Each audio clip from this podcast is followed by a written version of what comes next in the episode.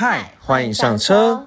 今天是魏懂车的第九集，我是魏懂，我是黄董。魏是魏庄的魏，代表其实没有很懂，也可以对答如流。谎是说谎的谎，就算只有机车钥匙，却好像越车无数。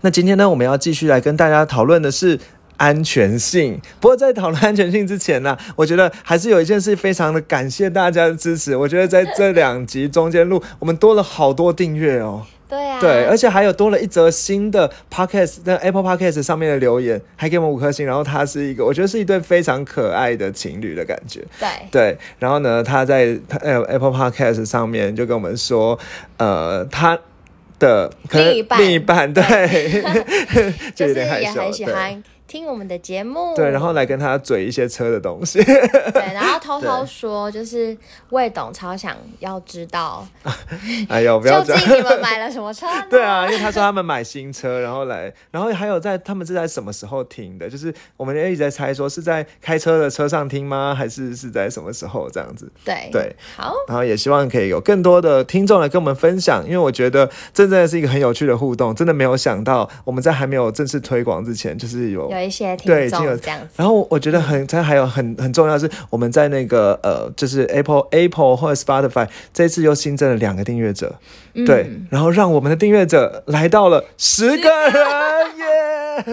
然后其实，在 First Story 上也多一个订阅者，所以其实我们 total 的订阅者现在是十三个，哦对，所以大家已经没办法抢到前十了。不过没有关系，因为应该没有人在抢吧？还有前二十，我们现在还有试出了七个名额可以抢前二。好了，就讲太多废话，那我们接下来呢，就来跟大家聊聊一下安全性、今。天的内容，对，那这边想说穿插一下安全性，是因为我们之前安全性那一集的收听率其实不是很好，对，然后想说，就是因为其实之前讲的安全性的时候，我们知道说安全性其实是台湾人选车最重视的。之前有讲说，百分之七十二的台湾人在考选车的时候考虑的是安全性。那安全呢，其实又可以分成主动安全跟被动安全。那我们上一集讲的是主动安全的部分，对就是一些大家可以去对第六集第六集，对，那就是一些科技的驾驶，像什么 ACC 啊、什么 AEB 啊、好 ADAS 啊这些东西哦。然后其实我觉得在讲主动安全的时候，就是所谓的主动安全，就是说在事故发生之前，车子可以帮助你避免事故发生，这个叫做主动安全。对对，那其实我上我觉得上次还有上忘记少讲了，就比如说像主动安全里面有有一种叫做安全带紧缩，就是发现它它就快要碰撞，它就把你安全带拉紧，那这也是可以避免什么头部扭伤啊什么之类，因为人很容易脖子扭到。嗯对。然后另外其实我觉得还有一个很屌，之前听 Volvo 他说，他其实有一种安全是说叫做后撞呃后后方的碰撞的安全，就他发现后方快要撞上来的时候，他可以帮你把轮子刹车刹紧。然后让车子不会再往前滑，不会去碰到前面的其其他车就不会追撞。对对对，避免追撞。那这就是撞就撞在自己后面，就是一个很 man 的感觉，就是是在承不担。得对，不再称赞一下瑞典大瑞典大大暖男。很难 讲什么。对，那我今天呢，想要跟大家聊聊聊聊被动安全的部分哦。那黄董，你知道你对被动安全这个词有概念吗？嗯，就是其实还好，没有很多概念。就是其实按照刚才讲，被动安全就是等到事情发发生了生之之后才的的安全做。出一些就是安全措施。对，一般来讲呢，其实大家讲被动安全，最主要就是讲安全气囊。嗯，对，那安全气囊的部分呢，其实人家在比车的时候，如果你刚开始听到一个车的话，你可能就会有人会说，哎、这有几颗安全气囊？就是对于这种比较呃进入门的人，他可能就会讲说，哎、比那个安全气囊有几颗，因为大概概念就是越越多颗越好嘛。对对。那我觉得这边呢，大概跟大家讲一下几颗呢是什么意思哦。那如果说这个车有只有两颗安全气囊的话，就代表说它只有前面的正副驾驶有气囊这样子，对，嗯那这是最少的。那如果呢，现在一般呢可能都要四颗哦。那四颗呢，就是说除了前面正副驾驶有气囊之外，它的侧面也会有气囊。那这样的话，这如果你撞到的话，你往侧面撞到门的时候不会超痛痛爆这样子。嗯嗯，对，那这是呃四颗。那比如说像福特的 Focus，它就只有四颗安全气囊这样子。对，那当然这些数据就是之之前找的、啊，就是如果有有误的话，也请大家可以指正这样。然后如果第六，如果是讲到六颗的话，就是除了两侧的门上面的气囊之外，再就是它的窗户会有个安全气帘，那个气帘会这样盖下来，然后避免你头碰撞到玻璃的时候，然后会玻璃裂掉啊什么之类的，然后就撞伤你的脸，让你毁容，听起来很可怕。那那基本上像六颗的安全气囊有什么样的车哦？比如说像 Honda 基本上就六颗，Lustron 六颗，然后哦应该说讲讲 Honda、Lustron 跟你上上他们的车根据不同的款式，大概有二到六颗不等，所以其实有一些也有两颗的，对，那自己去看。那如果是那个 Toyota 的 artist 呢，大概就是四到六颗，嗯对，所以基本上那个就是算是还蛮安全的。那如果真正都有六颗安全气囊，比如说像马自达、像特斯拉、像 B N W 或者是那个 Porsche，Porsche，他们都是有配到六颗的安全气囊，就是有气帘的部分哦。好，那再来就是七颗。那所谓七颗的话，它就会加一个叫做前呃前，就是在驾驶座的膝部，因为其实驾驶座的膝盖是最容易去撞到前面的那个前面那个算是什么那个台子啦，嗯 对嗯，然后就对，然后撞到的话，膝盖可能就会骨折这样子。嗯那所以加一颗就是在膝盖那边去保护，让你不要骨折。对，那如果以 Volvo 的品牌来讲，就是六到七颗这样子。嗯那再来，比如说像？苏巴鲁啊，或者是 RAV4 啊、Kuga 啊、Benz 啊，他们都是七颗的，对，基本上就嗯七颗这样。那我这边有一些品牌，有一些车型，因为有些车型是比较常见啦，所以我就把它车型特别拉列出来讲。嗯对，那另外像奥迪的 A 八，现在顶级的豪华豪华房车，就是再加八颗气囊这样子。嗯，对，那再来是十颗的气囊。那如果再听到十颗气囊的话，就是正副驾驶座座都有膝部了。对，那另外哦后方也有气囊，这样子。嗯那让 Lexus 的车就是有八到十颗气囊，哇哦那算是在气囊上面是做的最完整的这样子。对，好，那讲完安全气囊之后，其实你讲说碰撞的时候，其实我觉得还有一个情况，黄董，我考你哦，嗯，就是你觉得如果车一撞到之后，那个怎么样看起来是这个车是比较防撞的？呃，这听起来有点难讲。比如说，一个是撞的稀巴烂，那另外一个是撞完之后看起来还是原保持原样，你觉得哪样是比较好的？保持原样吗？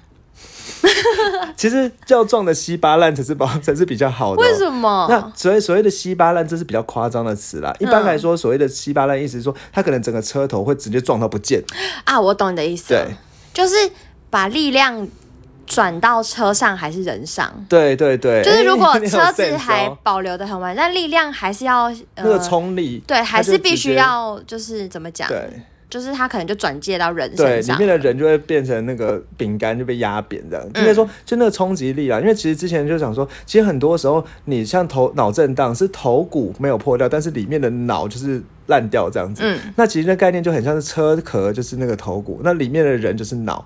所以如果它外面很完整的话，其实里面可能还是会烂掉。对对，那所以比较好的车呢，都会有一个所谓的溃缩区。好，这个词叫做溃缩区。那溃缩区就是通常坐在前面的呃行呃，应该说前面的引擎引擎的引擎室那边，还有后面的行李箱都有溃缩区。嗯，那这个溃缩区呢，就是撞的时候，它就会把它吸收那个冲击力，然后把自己压扁，然后这样呢就可以吸收掉很多震震动这样子。嗯那像很多超跑啊，就看到新闻上不是超跑一撞就整个烂掉，车头就不见了。嗯，那其实那反而比较安全对，那是比较安全，因为整个嗯车室其实是完整的。嗯那所以你要看一个车它的安全性，其实主要是看那个车室的钢的结构这样子。嗯对，那如果车室的钢的结构呢，那这边就是大家可能会之前我们有讲过说要用硼钢的材质哦。呃，是对 Volvo 吗？对对对，嗯要用硼钢的材质就比较会比较安全这样子。那嗯硼钢呢，就是叫所谓的高强度的钢材啦。那其实最原本它并不是在汽车上面，它是在航太航太工业上的，或者是用来做核子潜艇。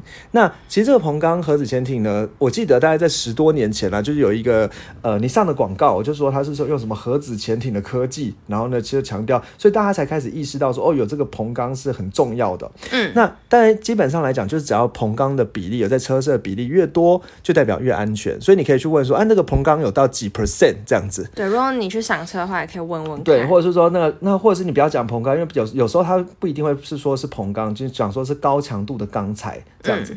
那如果以 Volvo 呢，因为 Volvo 就是讲到最最大家最最直觉的安全性的品牌哦。对，那比如说一般 Volvo Volvo 的车都是硼钢都要到三十 percent 以上。的，比如说像那个什么呃叉 C 六零，它是三十四趴，对，嗯那是它那个 Volvo 修旅车啦。那像 Volvo 的叉 C 九零高档修旅车有到四十趴的那个硼钢，哇，对，那比例基本上很高哎、就比例很高这样。然后像现在呢，最最近也在酷那个打的酷嘎，也不是最近啊，前一阵子在打的酷嘎，酷嘎福特的那个修理车，嗯对，福特修理车的它是用一种比硼钢还更高的强度的钢材，呃，它的强度有到一七零零 MPa，反正就是一个单位啦，对。那 其实基本上来讲，彭刚就是大概到一千三百。那的专一样数字越强越大越强。那那个酷咖的材质已经有到到一千七这样子，嗯对。然后呢，它其实有大概百分之五十是用这种高强度钢材做的，所以其实也以在这部强调分的安全对安全性做的很，强这样子嗯，那讲完安全性之后，其实就像我们之前讲说，要讲性能，我们的第六、第七集不是讲性能嘛？要讲性嗯能，要到那个什么一个赛道的呃什么伯格赛道，一直一直忘记了。对，我来看大家可以一起去听对对对对。好，这就是必要。那如果安全性的话，其实最主要是要就要考虑讲的是碰撞测试哦。那在碰撞测试的得分怎么样？那所以这个词你可以稍微学几个关于碰撞测试的单位。世界上呢有三大汽车安全机构，嗯对，那最有名的大概是所谓的。欧洲的 NCP、NCAP，对、NCAP，欧洲的 NCAP 这是最有名的安全机构。那那除了 NC 欧洲的 NCAP 之外呢，日本的 JNCAP，还有那个美国高速公路安全局的 N NHTSA，TSA 对，嗯那合在合称是世界三大的安全机构。那最常见大概就是用欧 欧洲的 NCAP 来当做数据来说，哦，他得到五颗星这样，那他满分是五颗星这样。从一九九九一九九七年开始哦，就这样的测试。那所谓五颗星呢，它主要会去测试哪些啊？车上的乘客。好，那比如说像车上的乘客啊，前面乘坐的人，然后甚至是车上的孩童。那甚至其实我觉得还有一个很贴心的，黄总你知道什么吗？他会去测路人，就是你撞到那个路人，路人怎么样这样子。哦，对。就他不是只关心车内的对对对人，外面的人呃路人也会关心。对对对对对，然后再来呢，就是它其实每年的会调整它严那个测试的方式，然后越来越严格，所以你可能今年拿五颗星，明年你没有改的话，你可能拿变四颗星。哦，对，它会越来越分，所以它每一年的分数其实会继续往上调，就是不会像那个什么，有时候学校的录取分数越来越低这样子。那这个 NCAP 是蛮厉害的这样子哦。嗯，好，那这个 NCAP 的大概简单说一下，他要做什么测试啊？因为这边我觉得讲太细也没有没有，就就是因为你这样就不是装懂，就是真懂，那不行。所以呢，大概就是他，比如说他会有一个叫所谓的四十 percent 的偏置前撞，就是说你会有他会放一块钢块在车的前面，嗯，然后呢，呃，大概跟车会有四十 percent，就是正面撞上去会有四十 percent 的接触面积，然后以车六十四公里的速度这样撞下去，然后看看里面的人。受伤的情况这样子，嗯，那如果要得到五颗星的话，当然是不能受伤了。那 NCAP 呢，它蛮有趣的是，它其实整它会在前座放两个假人，后座放两个小孩的假人，嗯他一个六岁，一个十岁这样，这不重点。那这样的话，然后用六十四公里速度撞下去，要看里面假人受伤的情况。那其实台湾也有一个安全法规，不过台湾安全法规其实就是变成用比较慢，五十六公里的速度，然后只有前座放假人，小朋友后座小朋友就不管了这样子。嗯，不过其实我觉得在讲安全的时候，最重要，我觉得还有一个东西一定要讲。你有没有注意到一件事情哦？嗯一般现在汽车不会去讲安全气囊，只会讲气囊。哦，是哦，对，因为气囊并不是一个真的是安全装置，它就是呃保护的装置，所以会已经把安全这两个字拿掉了。哦，对但它毕竟还是比较被动的，对，嗯但是有一个东西是你，它不会把安全两个字拿掉，叫什么？黄董，什么？车上的一种安全装置，它安全带，没错，对，嗯。其实安全带才是这是最重要的安全装置。就是你不管遇到什么事，你要绑的安全带，你事故出就是呃就是呃意外身亡的几率就会低非常多。哦，对，那所以，然后其实我觉得讲到安全带还有个小插曲啊，就是以前呢刚发明安全带的时候，没有人敢绑，为什么？为什么？因为觉得绑了安全带不给驾驶面子。哦，是哦，对，因为觉得说，哎，这绑个，就像你坐，如果你坐一台车，那戴戴着一个安全帽，不是驾驶就会觉得说，你看嘛，觉得我开车技术很烂吗？对，所以那时候就有了安全带不敢绑，因为绑了就是觉得但现。在应该已经没有这种但因为现在法就是强制规法规规定嘛，所以你就是有个台阶下，说我绑安全带是因为我按照法规，我怕被罚，我不是不是觉得你开车技术烂这样子。对，那其实我觉得安全带真的才是最重要。那再来，其实他会做侧面撞击啦，那我觉得这个就就是有兴趣呢，就自己去了解就好。那侧面撞击它用五十公里的速度撞下去，一样 NCAP 有欧洲的 NCAP 有在把后座放小孩，那台湾的没有这样子。嗯，对，那其实呢，就是有非常多的安全报告可以跟让大家参考。然后我觉得说，其实最重要真的是开驾驶自己的安全性，就是自己前要小心嘛，然后不要超速啊，然后你就是你要记得安全带一定要绑好，不管是前座后座，我觉得都要绑安全带。是那甚至其实有一种人哦，他会去在车上装一种叫做安全带插槽插座。那那个插座就是因为我们知道有时候有时候我们开车如果不绑安全带，它它就叫嘛会有，它就会嘟嘟嘟这样叫，嗯就很吵。那就有人去用一种偷鸡的方式，去插一个安全带插座，插下去之后它就不会叫，因为车子以为说有绑安全带，对，然后其实没有不用绑，对，然后其实如果你今天看到一个驾驶，他是用这个方式插的，你就觉得这你要一定要要要有心理准备，这个驾驶他绝对不是什么负责任的人，如果你今天上一台车，看到他嗯是插着安全带插座，你就要知道说这种人他小事都不会好好处理，都是敷衍的。对，那这是你一定要被 diss 的。用一些偷吃布，嗯，对，那这是我觉得也可以跟大家分享的。那其实我觉得还有一个很屌的是，讲到安全带，这样讲被动安全，其实感觉都没有什么科技感哦。嗯那黄总你知道吗？其实宾士的被动安全有一个超屌的功能，什么功能？就是在撞击的上会不会很大声？会吧，一定会吧，对不对？一定。虽然虽然我们都没有被撞过，但不能这样讲，都对对，不要不要这样子。对，那应该说，虽然我们没有没有，嗯对我们没有呃体验过，但是我们可以想象的是，在撞击过程就砰很大声嘛，因为其实就在马路上听到车祸也都很大声。嗯，所以宾士它其实有很屌的功能，就是在撞击那一刹那的时候，它音响会发出一个反向的音频。就像抗噪耳机一样，然后用那个哦就是让反向、让那个声音对变，就是你去抵耳朵就是消那个碰撞的声对音。听不到那样子那么对大声音。那我觉得其实它也是一个非常屌的被动安全的功能。对，它是直接从音响这样子欸放出来。对，那这是最新的宾士才有的功能。哇哦，对，那我觉得我今天介介绍到这里哦。对，然后呢，就是一样，就是说，如果大家对我们节目有什么想法的话，一样可以欢迎大家可以跟我们一起交流，然后可以在呃 Instagram 或者是 email 来跟我们联络。对对，那如果觉得节目有帮助的话呢，其实真的非常的希望可以给我们呃 Apple Podcast 上更多的五颗星的评价，然后给我们一些留言呃，对，给我们一些鼓励的话，因为我们毕竟我们这个节目的目前进行到第九集，我们也即将要到第十集的大关了，对，没错，然后也很谢谢大家的支持。对，谢谢。然后再来就是也一样会欢迎订阅或者跟你的朋友分享我们的节目，因为即将要呃正式的要跟大家就是。见面有没有？就是要正搞得多正盛大要要正式的开始稳定的录制吧，我想。对好啊，，那今天就到这边，对谢谢谢大大家，拜拜拜